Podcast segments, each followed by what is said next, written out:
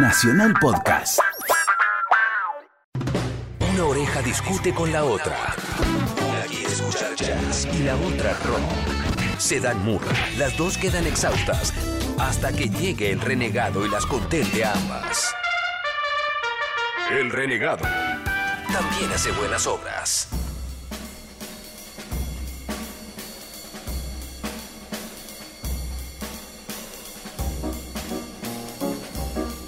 Bien amigos del Renegado, estamos con una visita muy especial. Es cantante, bajista, compositora, multiinstrumentista, físico-culturista. Cam Beskin, ¿qué tal? ¿Cómo va?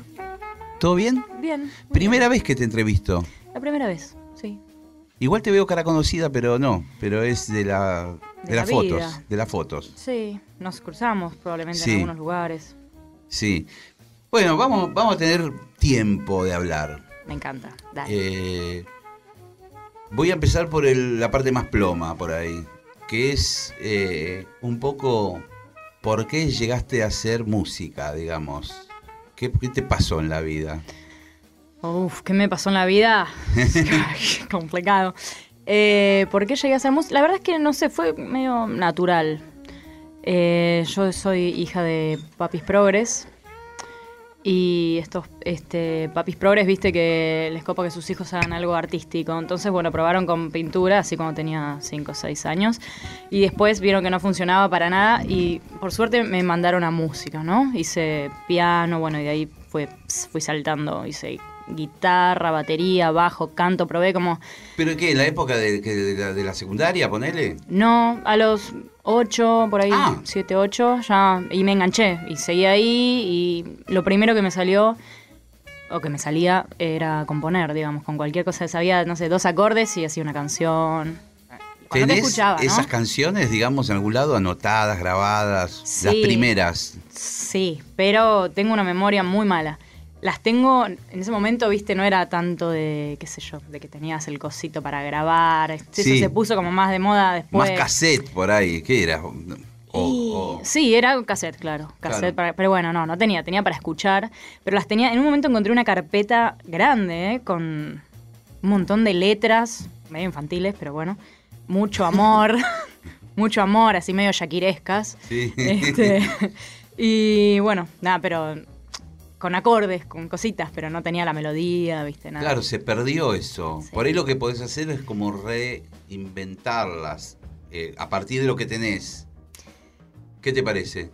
Eh, Es que las letras son re feas. Claro. Ya, viste, es como cuando haces canciones y, y después no las grabás, no las tocás, nada, y te van, y ya hiciste nuevas y decís esto, bueno, chao, gracias por todo. Te vas a transformar en otra cosa en el futuro. Claro, No sabemos en qué. claro, claro. Pero no es que vuelvo a eso y lo transformo. Creo que vuelve solo, porque ese riff de repente aparece en otro lado. Sí. Y es un poco natural eso. Y ahí empezaste con todo este multiinstrumento, piano, esto, lo otro. Finalmente, ¿elegís que la viola o el bajo directo?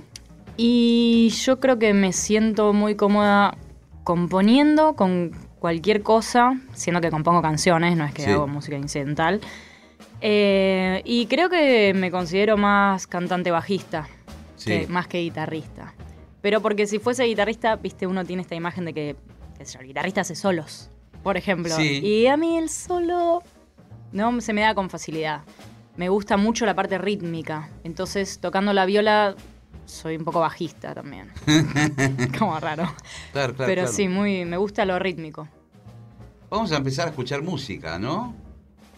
Esto es un territorio donde vos musicalizás y todo. Uh, ¿Y tenés pensado algo para este primer segmento? ¿Qué se te ocurre? ay, no me avisaron nada. Bueno, no importa. Puede ser música tuya, música de otro. Una Eh, música que escuchabas en ese momento que te mm. cambió la vida. Mira, con lo que vine podemos seguir un poco, que está Dale. muy bueno. Anita Tijoux, Sí. eh, creo que el disco se llama Vengo. Hay un tema que se llama Vengo. No sé si el disco se llama Vengo.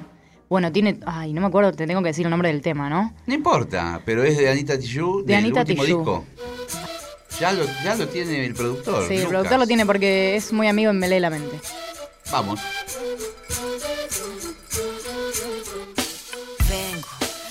Busca de respuestas con el manojo lleno y las venas abiertas. Vengo como un libro abierto, ansiosa de aprender la historia no contada de nuestros ancestros, con el viento que dejaron los abuelos y que vive en cada pensamiento de esta amada tierra, tierra. Quien sabe cuidarlo es quien de verdad la quiera. Vengo para mirar de nuevo, para ver los sitios y despertar el ojo ciego, sin miedo, tú y yo Descolonicemos lo que nos enseñaron con nuestro pelo negro, con pómulos marcados, con el orgullo indio en el alma tatuado. Vengo con la mirada, vengo con la palabra, esa palabra hablada, vengo sin temor a no perder nada. Vengo como el niño que busca de su morada, la entrada al origen, la vuelta de su cruzada. Vengo a buscar la historia silenciada, la historia de una tierra saqueada. Vengo con el mundo y vengo con los pájaros, vengo con las flores y los árboles, sus cantos. Vengo con el cielo y sus constelaciones, vengo con el mundo y todas sus estaciones. Vengo agradecida, el punto de partida. Vengo con la madera, la montaña y la vida. Vengo con el aire, el agua, la tierra y el fuego. Vengo a mirar el mundo de nuevo. Vengo con mis ideas como escudo, con el sentir humano, a vivir este mundo donde el hombre nuevo busca el contrapunto. Vengo, mano como tú, en busca de la huella, de la pieza del árbol y de su corteza, que guarda en su memoria que el canto de victoria cuando vimos de la tierra lloramos con tal euforia. Y abrimos así nuestros brazos tan encadilados y nos acurrucamos al origen de los tiempos, a la fuente del universo donde yace el sentimiento de vivir este comienzo.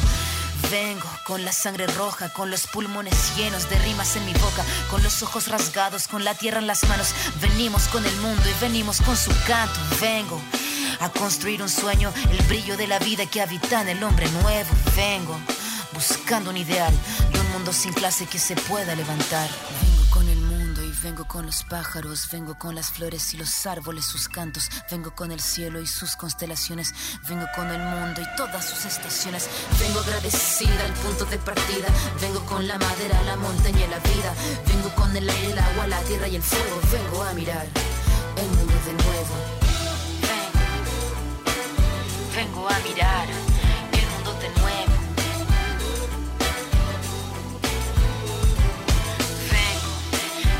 de respuestas con el manojo lleno y las venas abiertas. Vengo.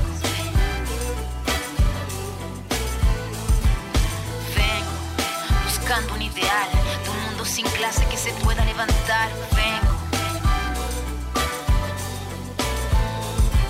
Con nuestro pelo negro, con pómulos marcados, con el orgullo indio en el alma tatuado.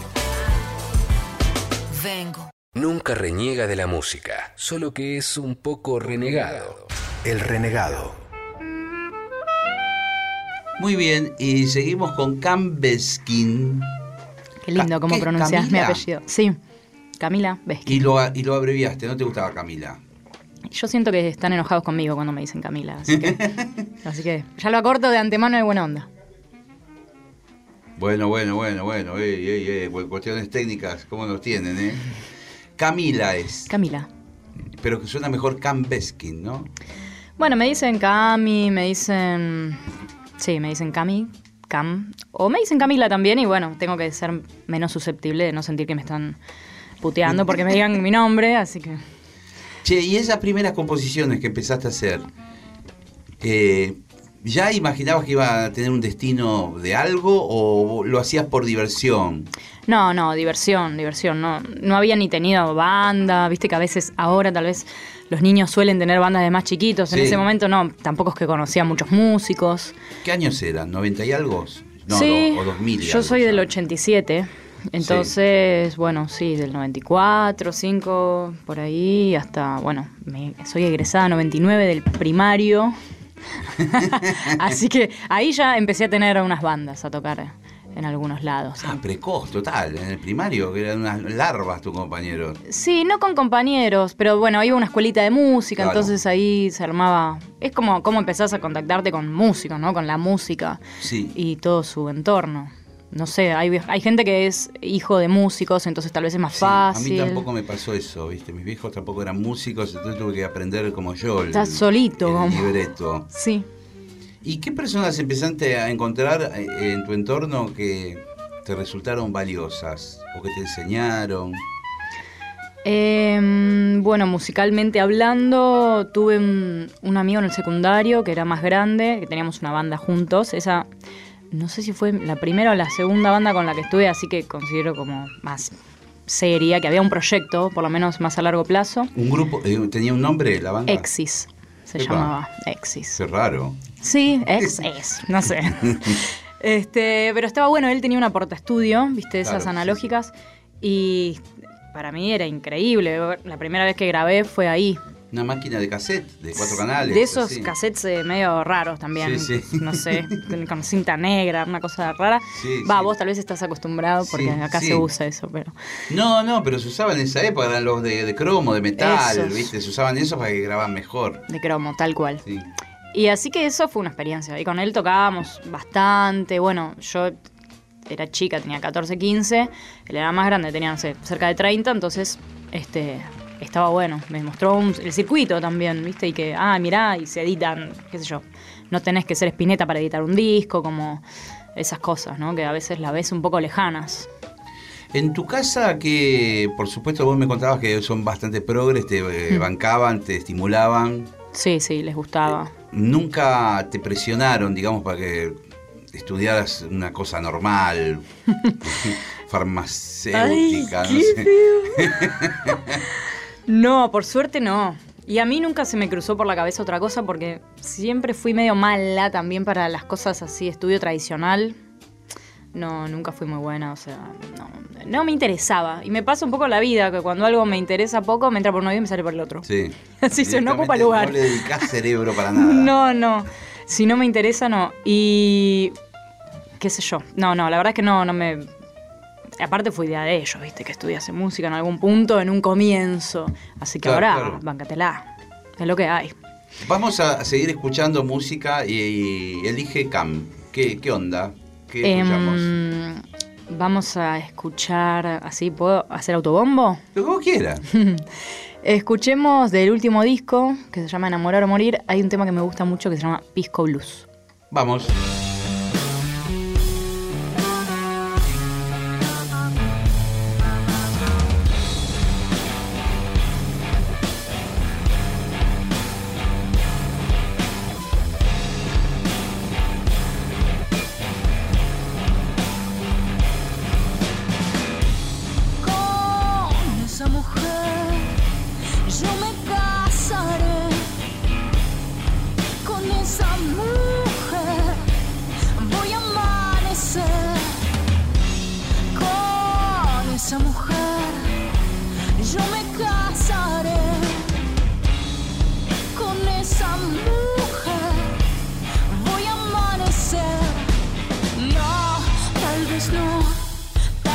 No,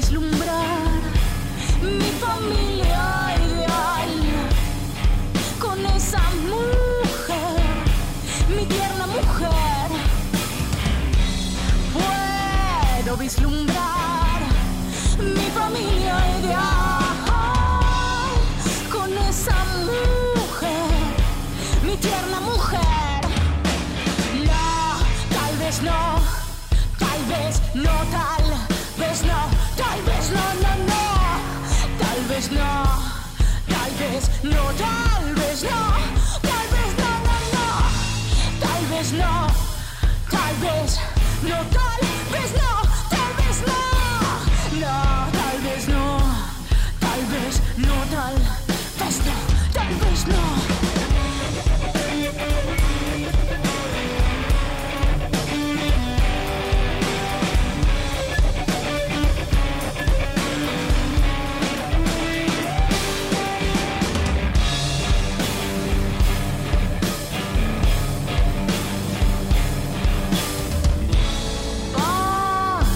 de amor, claridad y entendimiento con esa mujer, mi bella mujer.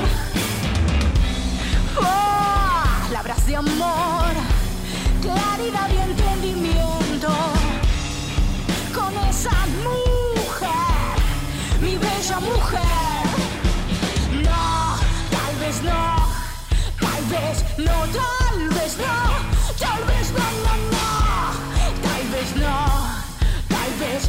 tal vez no, tal vez no, no, no, tal vez no, tal vez no, tal vez no,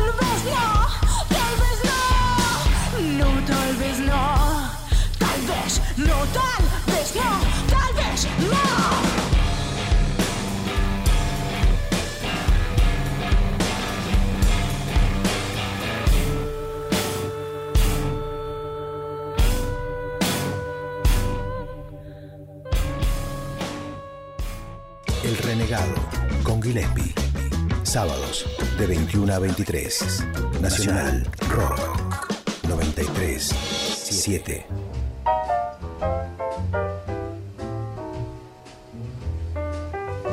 Seguimos, ¿eh? Seguimos aquí en el Renegado con Cam Beskin. Una renegada, pero de primera categoría. che, ¿qué cosas te, de cuando empezaste con la música a, a- a, digamos, a meterte de lleno, que ya sabías que te ibas a dedicar a esto? ¿Qué, qué músicas eh, eh, escuchabas? ¿Qué, ¿Por dónde iba tu estilo? ¿Influencias? Siempre escuché un poquito de todo en realidad. No, no soy muy fan de nada. Eso por un lado me gusta y por otro lado me, me falta esta cosa que tiene el fanático, ¿no? Sí, Que- sí. Y fui a todos sus recitales y tengo todos sus discos y me compré la remera. Y no, no lo tengo y entonces, no sé, me pasa también por otro lado, ¿viste? Eh, no- soy realmente antifan, como que me puedes preguntar, por ejemplo, de qué año es el bajo ese que tenés mío y no tengo ni idea. No sé. Pero entonces escuchaba un poco de todo y entré al rock por mi hermano, que es tres años más grande que yo, y tenía, es muy melómano, no es músico, pero ahora, bueno, ahora que está de moda los vinilos, tiene una colección de vinilos. Ah. y en ese momento tenía una colección de CDs. ¡Qué concheto! Sí, sí, un divino. un señor. Eh, y bueno, y él, qué sé yo, de repente cambiaba, cambiaba bastante gustos musicales y entonces, no sé, era mi cumpleaños y me decía, bueno, elegite los CDs que quieras. Y entonces yo agarraba y así empecé a... ¿Y qué? ¿Y qué agarrabas? Y agarré un abanico de. Nirvana, por ejemplo, sí, Ah. agarré Nirvana, agarré uno de los Guns N' Roses.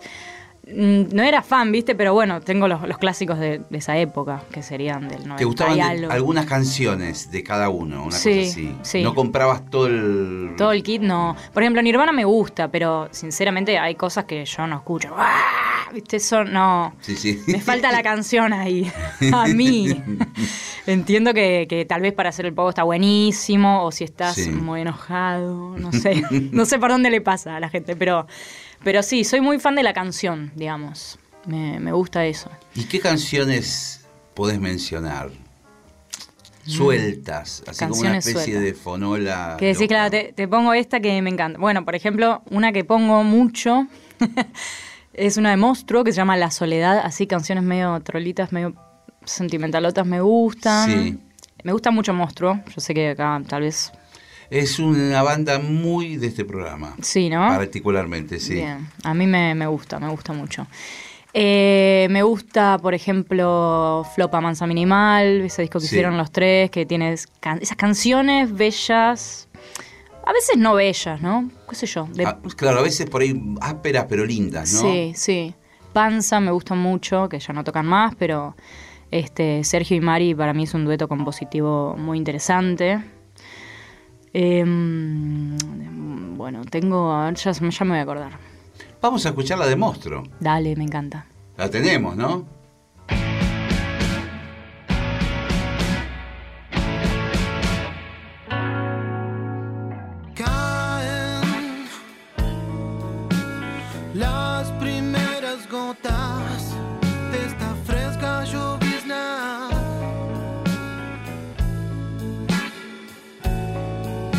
Y yo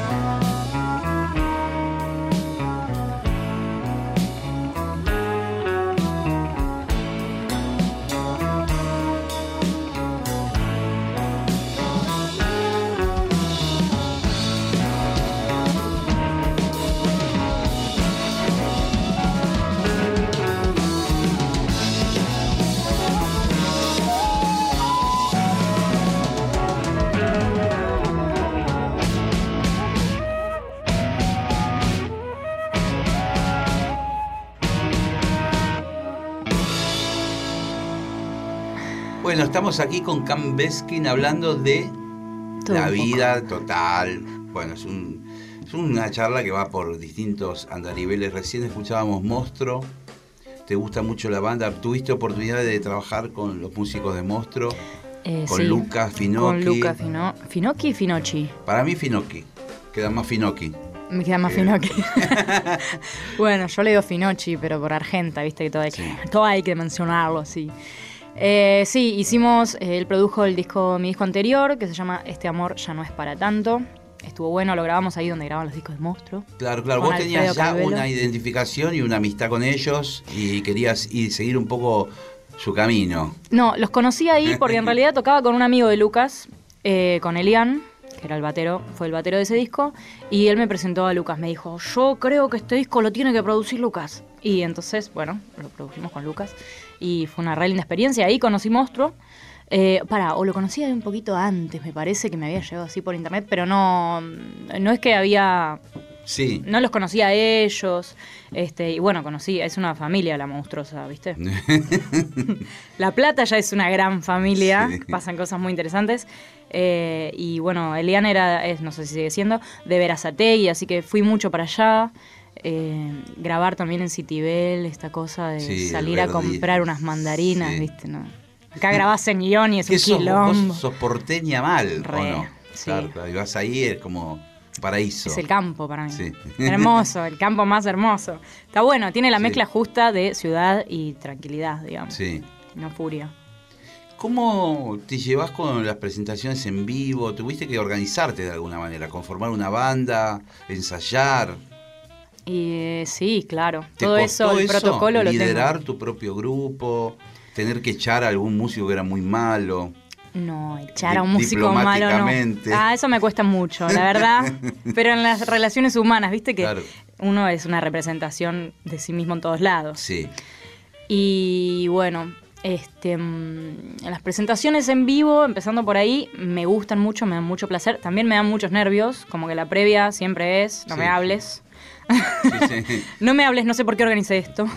¿Qué pensás? ¿Pensás, alguna vez te sucedió subir al escenario y decir, ¿quién carajo me manda a mí a Sí. armar este quilombo? Obvio. Sí, sí, sí. Igual siempre, la verdad, es que la cosa termina bien. La paso bien, a, a pesar de que puede haber errores, pifias, se corta la luz, qué sé yo, no sé, Buenos Aires. Eh, pero igual es una sensación muy placentera. Pero la previa, ¿viste? Tal vez es que soy medio mental, entonces ya empiezo, Sí. me puedo llegar a olvidar, me puedo no sé qué, que no me olvide no sé qué cosa. Y entonces, bueno, eso. ¿Te ha pasado pasa. de olvidarte unos par de minutos antes de, de subir de algo? Porque por supuesto después te acordás. Porque está Porque lo necesitas. Claro, bueno, ¿Dónde algún- está el capo? en algún lado está lo que te olvidaste, pero es más el, el que uno piensa cosas siempre fatídicas, ¿no? O lo que puede salir mal y en general siempre sale todo bien. Sí, me ha pasado cosas. No, no sé si olvidarme algo, pero por ejemplo, no sé, hace un par de shows puse mal el, el capo. Sí, sí. Lo puse un semitono corrido. Y Todos los empecé músicos el tocando otro tono. Decir que somos dos nada más. Por suerte tengo un power duo y el otro es un batero. Claro, Así claro. que excelente. Era yo bajo mi responsabilidad cantando y- y funcionaba, ¿eh? Digo, bueno, me acomodé. Sonaba algo raro y después digo, ah, puse mal. Listo, no importa. Vamos ahí y estuvo todo bien. Pero, pero bueno, no. Lo que más me da cosas así es olvidarme la letra, que viste, a veces te agarra por donde. En el tema que menos esperás, que decís, este lo tengo atado Sí. y, te ahí relajás te mucho. loca, porque quedás... Es un fino equilibrio en realidad, ¿viste? Que hay que buscar como entre estar atento, pero estar relajado a la vez. Sí. Si te pasás de un lado o del otro, se descuajeringa la cosa. Pero si no, bueno, como una ¿Haces meditación en vivo. Claro, ¿haces algo de a ese nivel? Como algún ritual. No sé, te tomás media botella de vino. eh, Tomo un poquito de vino. No, nunca me subo muy loca porque no, claro. no, no me funciona. Un poco de vino sí, y hago unas meditaciones antes también, que las hago diariamente, la verdad, pero, Sí. pero siento que si toco, las tengo que hacer para mayor tranquilidad. Claro, la tenés que hacer. Sí. Te aclara bastante todo. Sí, ¿Y me lo haces dónde? ¿En el camarín? ¿O ya.? En casa, suelo hacerlo en casa, pero si llego, viste que a veces tenés que ir cuatro horas antes al lugar, bueno, estoy ahí un rato igual. Con, Tenés con- una técnica por la cual eh, podés conseguir es- ese estado, digamos, a pesar de que haya murmullo, gente que entra, que sale, o Trato de esconderme igual, porque Claro. la gente te ve con cara rara, ¿viste? Sí, sí, qué loca. Sos una- ¿qué le pasa? Se fumó un ¿Qué porro, quedó como una planta.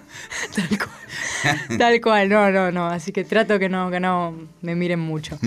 Pero.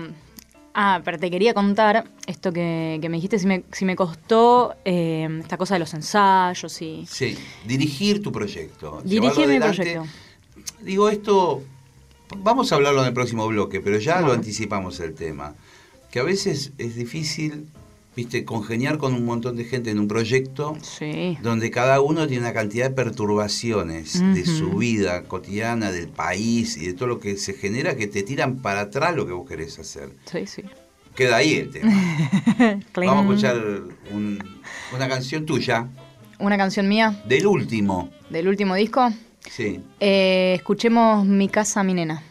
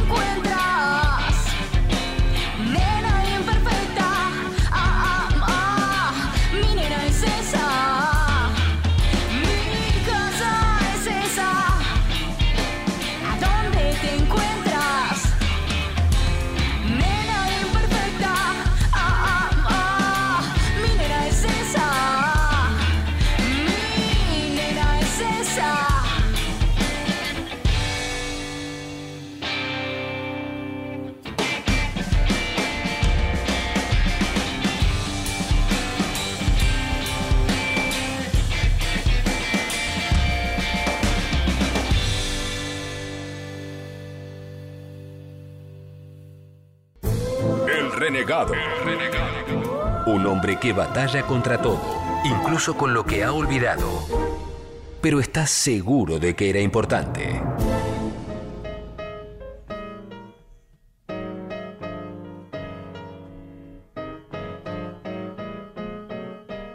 Bueno, estamos con Cam Beskin y vamos a seguir. Hay mucha gente talentosa y Un sobre todo individua- individuos, individualidades que tienen un talento en todas las áreas, pero después cuando empiezan a jugar colectivamente, muchas veces se terminan pinchando porque no encontrás la gente adecuada o la gente adecuada está muy perturbada y te tira el proyecto para atrás. Cuando Sí. llegue- son impuntuales, faltan, no tienen el mismo compromiso. Las mezclas de gente eh, uno tiene que tratar que sean complementarias, como, como sean, ¿no? A veces hay gente muy talentosa también que que no activa, por ejemplo. Claro. Que no activa una fecha. Claro. O que se, no sé. ¿Viste? No, sé. Te puede tirar Te para un lado o para el otro. Me, sí. pa- me estoy Sí, pensando te- en te ejemplos y esto no lo puedo decir. Te sacan, sí. Este, sí, es. es eh, está bueno, es la vida misma, ¿viste? Siempre pienso eso, porque. No sé, es un poco. O hay así. gente que laguniza a tu proyecto, a tu cosa, y desde dentro empieza a ser como una especie de trabajo de hormiga, de, o ponerle, llevarlo hacia su terreno, o, eh, viste, tú- psicopatearte Claro. desde su lugar, viste, y vos decís, pero ¿para qué lo traje a este? Y yo sí, eh, yo toco en varios proyectos, ¿viste? Tengo Sí. mi proyecto solista, toco con eh, la acústica con unos chicos que se llaman Verne, que son amigos. Eh, tocaba el bajo con esta banda, con un trío de rock, Rie, que fue, tuvimos seis Sí. años y para mí fue un proyecto importante. Eh, bueno, qué sé yo, toco con una banda de folk y country que se llama The Monkeyness. Y en cada lugar tengo otro rol. que Claro. También, también está bueno porque te enseña a estar en todos lados, ¿viste? Por un lado, en el mío estoy al frente y sé que tengo que tomar las decisiones y sé que la sala la tengo que pagar yo porque es mi proyecto solista y que Sí. todo va a correr por cuenta mía en, en cuanto a eso. Eh, y después, bueno, por otro lado, no sé, en la banda de Monkeyness, por más que sea una banda, yo no compongo folk y country. A mí me sale otra cosa. Entonces ahí estoy de bajista y corista. Y hay cosas donde por más que yo quiera agitar, siento que no puedo porque los temas no son míos. ¿Viste? O sea, y, y ni, ni el circuito comparto. Claro, claro, haces tu rol ahí como si fueras una música. Le de- pongo la mejor, me aprendo los temas. Sí. eh, y trato de tirar para adelante, pero siento que tengo mis limitaciones ahí, por ejemplo. Que tal vez el, el caballero que compone, a Fede, Fede Petrosino se llama quien compone, que por cierto, la banda está, acabamos de grabar, acabamos, mentira. Hicimos un disco hace como tres años que todavía no lo sacamos. Y es eso, viste, como... Es difícil, porque como que somos muchos, pero a la vez... las no se suma la potencia de todos para que la cosa sea más brutal. O sea, se dispersa la energía o se. Es que el proyecto, viste, a veces es difícil de etiquetar. eh, cuando, a ver, yo retomé mi proyecto solista porque me di cuenta que en RIE me la pasaba haciendo trámites, por ejemplo, ¿entendés? Claro. Sadik de acá, Capif de allá, eh, eh, Adi, no sé qué, y todo, viste, para la banda. Y digo, pero yo, más allá de que la- obviamente la pasaba bien, pero ahí dije, bueno, voy a aprovechar que hago esto, que estoy yendo a hacer esto, y lo hago también para mí. Entonces empecé a hacer las dos cosas simultáneamente. Y después, este, bueno, por H, por B, por peleas y por diferencias musicales también, eh, nos terminamos separando con Rie.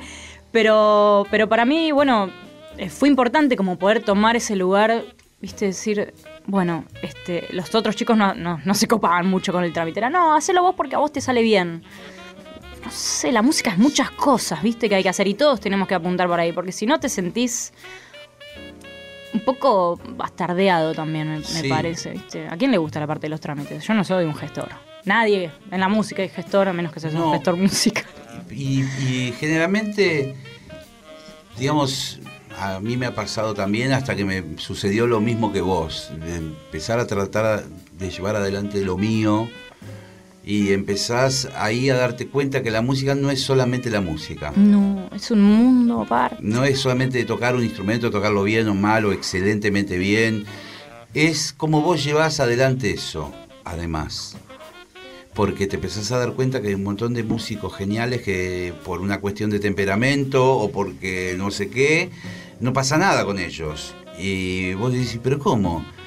Eh, te encontrás con otros que tienen unas condiciones excepcionales para la música y, y yo no quiero ir a notas. Uf. Bueno, ¿y cómo se enteran que toca eh, Marta Mm, sí, Argerich? claro. ¿Viste? Eh, Sí, sí. O, o yo no me quiero, qué sé yo, me quiero poner No me un quiero sacar trapo una para tocar. foto, ¿viste? Claro, sí, Me- todo importa, ¿viste? bueno, y cuando ¿y quién te gusta? Fulano me gana. Bueno, esos hacen todo lo que vos no te gusta hacer, ¿viste? Claro. Porque finalmente eh, La música puede estar genial, pero vos necesitas que esa música tenga una promoción, que tenga una difusión, que la gente sepa que existe. Hay mucho músico que no quiere pagar prensa, por, ni Claro, hacerla, ¿no? claro. Digo, porque pagarla, meterle que nadie quiere pagar cosas, pero la prensa la tenés que hacer. Si haces un disco, si se muere ahí. Inclusive a veces Sí. paga prensa, todo, moviste todo y no pasa puede pasar nada. también eso, sí. Pero es como, bueno, hay que tratar de no auto boicotearse con, con esas cosas y es verdad que, que todo sale plata y, y la música justamente por sí misma es difícil que genere plata. Este, pero bueno, no sé, de nuevo, el fino equilibrio, ¿viste? Hay que, hay que ver qué hacen los otros, analizar mucho qué funciona, qué no, ir probando, porque no hay una receta. Ya a esta altura no es, no, tenés que tocar un montón y ya está. No. No. Tal vez en una época era medio así. Sí, Que el que sí, tocaba- hace varios años quizás. Hmm. La Ve- perseverancia, 20. viste, la insistencia. Sí. Ay, Sí. sí. No sé si, ¿qué habían? Menos banda, menos músicos. Había menos bandas, menos músicos, sí. Ahora tenés la ventaja, por ejemplo, de lo que te brinda Internet Mm. como difusión, pero a la vez se avivaron todos. De que, entonces, lo- lo- la ventaja, pero te, te la tenés que compartir con millones de bandas que están en la misma. Todos estamos en la misma, sí. ¿viste? Entonces es difícil también para el que escucha, para el melómano, para que le eh, di- discriminar eh, bien- para bien, digo, entre tantas cosas, Hay mucho, eh, a hay ver cuál mucho. es la que te gusta. Claro. Sí, está buenísimo que hay un montón y aparte, claro, no solo de acá, de todas las ciudades, Claro. de todo el mundo, de todos los géneros, porque ni siquiera ya no es bueno, el jazzero escucha jazz. No, todos escuchamos No. todo. Y acá, por ejemplo, viste, en, en- en el mundo de la radio, con- somos todos melómanos y, y bueno, por ahí coincidimos en algunas bandas y artistas fundamentales, pero después cada uno tiene un abanico de gustos personales que yo no conozco ninguna de las bandas. Eh, el otro día estaba viendo el line-up de Coachella.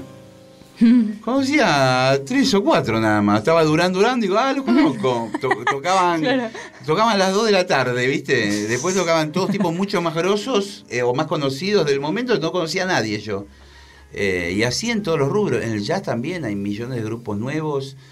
Hay Eh, gente que le encanta y se pone a ver quién es cada sí. uno, empieza a youtubearlos a todos y a escucharlos. Yo admiro, me parece admirable, pero a mí no me da la paciencia para hacer eso. No sé, la música me llega por lados.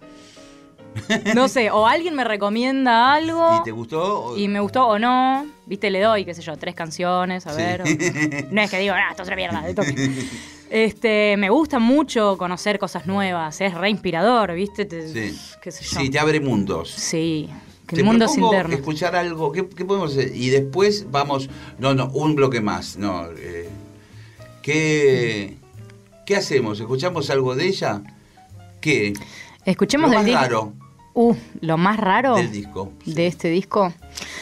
Eh, creo que mm, raro, corazonotomía tal vez, Puede ser. puede ser.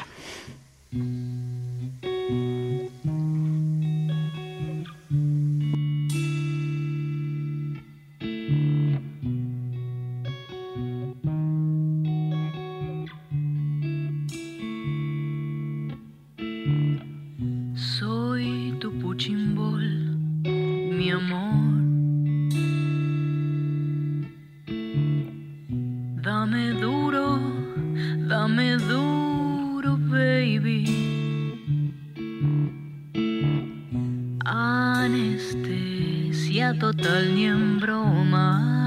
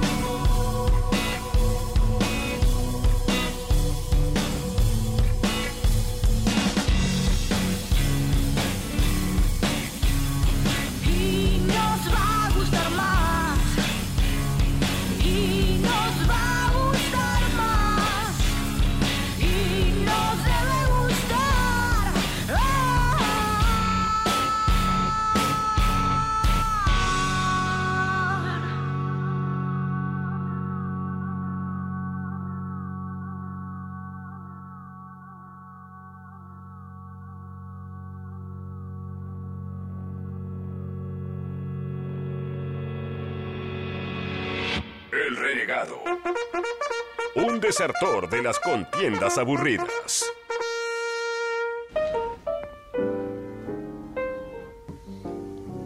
Bien, y seguimos con Cambeskin aquí en El Renegado. Una renegada muy jodida me tocó, ¿eh? realmente. Pero de buen corazón, che. Sí. Bueno, contame un poco, estamos a mitad del año. ¿Qué pasó Mm. en la primera mitad y qué te parece quizás que suceda la segunda mitad? Bueno, estoy con un eh, material nuevo por grabarlo. Pero sacaste un disco hace poco. Sí, el año pasado. Sí, no me pasan estas la- cosas muy seguido. de la música. No, no me pasa muy seguido esto, pero bueno, me lo propuso Sergio Álvarez, que fue el Sí. productor de Enamorar o Morir, el disco anterior, y es mi profesor de viola. Eh, y somos amigos también, así que bueno, me propuso ir a grabar y bueno, él está también haciendo ahí de productor. Y estábamos laburando en versiones, este, me metí como, yo hago mucho, mucho tema mío, viste, como Sí, me claro, gusta claro, componer, claro. entonces, y bueno, empecé a versionar y me parece que es un camino re interesante. Sí, es ¿no? lindo. ¿Y qué, qué tipo de artistas? Y me pasó eso, que me gusta tan variada la cosa que... Ahí, por ejemplo, ahí está, hay un cover, no es un cover, es una versión de Duerme Negrito, Sí, que está un poco... tema tradicional, que estaba la negra Sosa, Me ¿no? encanta, por la Sí. negra Sosa me encanta. Un poco panqueado está, en cuanto hay disonancias, no porque sea punk. Medio despertándose el negrito en un punto. Despertate que hay que correr, que viene el diablo blanco. Este, ese, por ejemplo, y no sé, hay otro tema de Patti Smith. Así, está variadito. No, no es, es un EP, una cosa Eso, cortita. eso te imaginas ahora, en el futuro. ¿Actuaciones? ¿Estás tocando?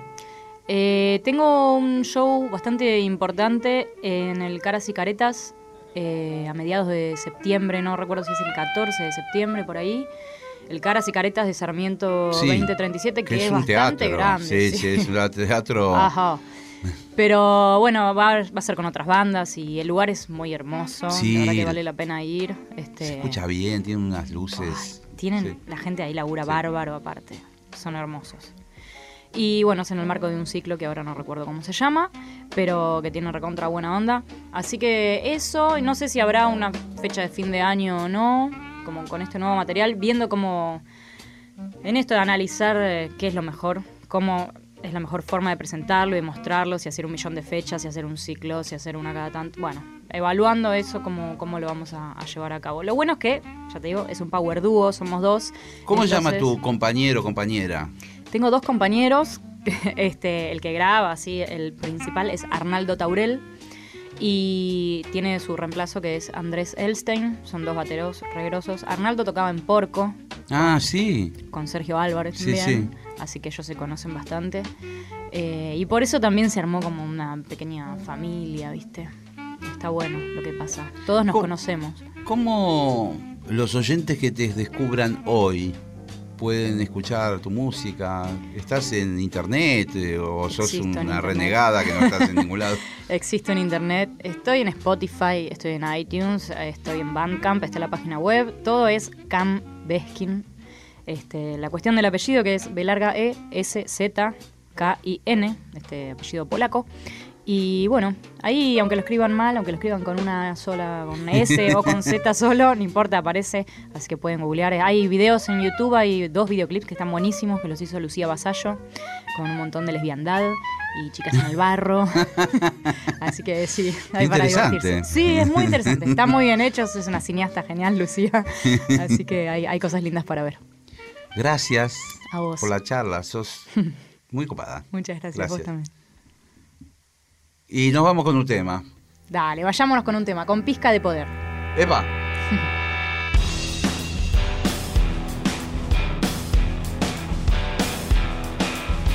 de ese poquito que tenés. Vas a andar jodiendo,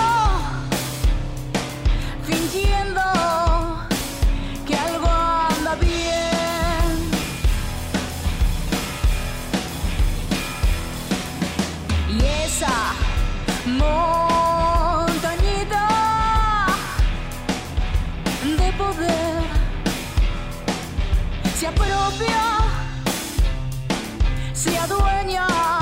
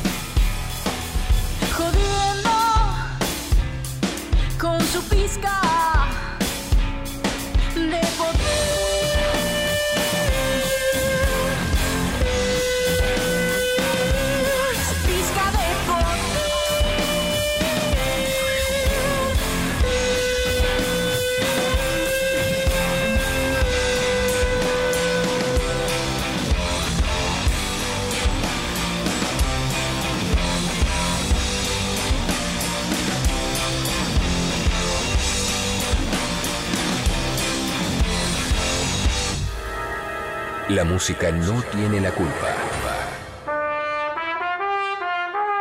Ella no sabe si es buena o mala. Son los hombres los culpables de todo. No hay música. Hay hombres haciendo música. El Renegado. Sábados de 21 a 23. Nacional Rock. 93 7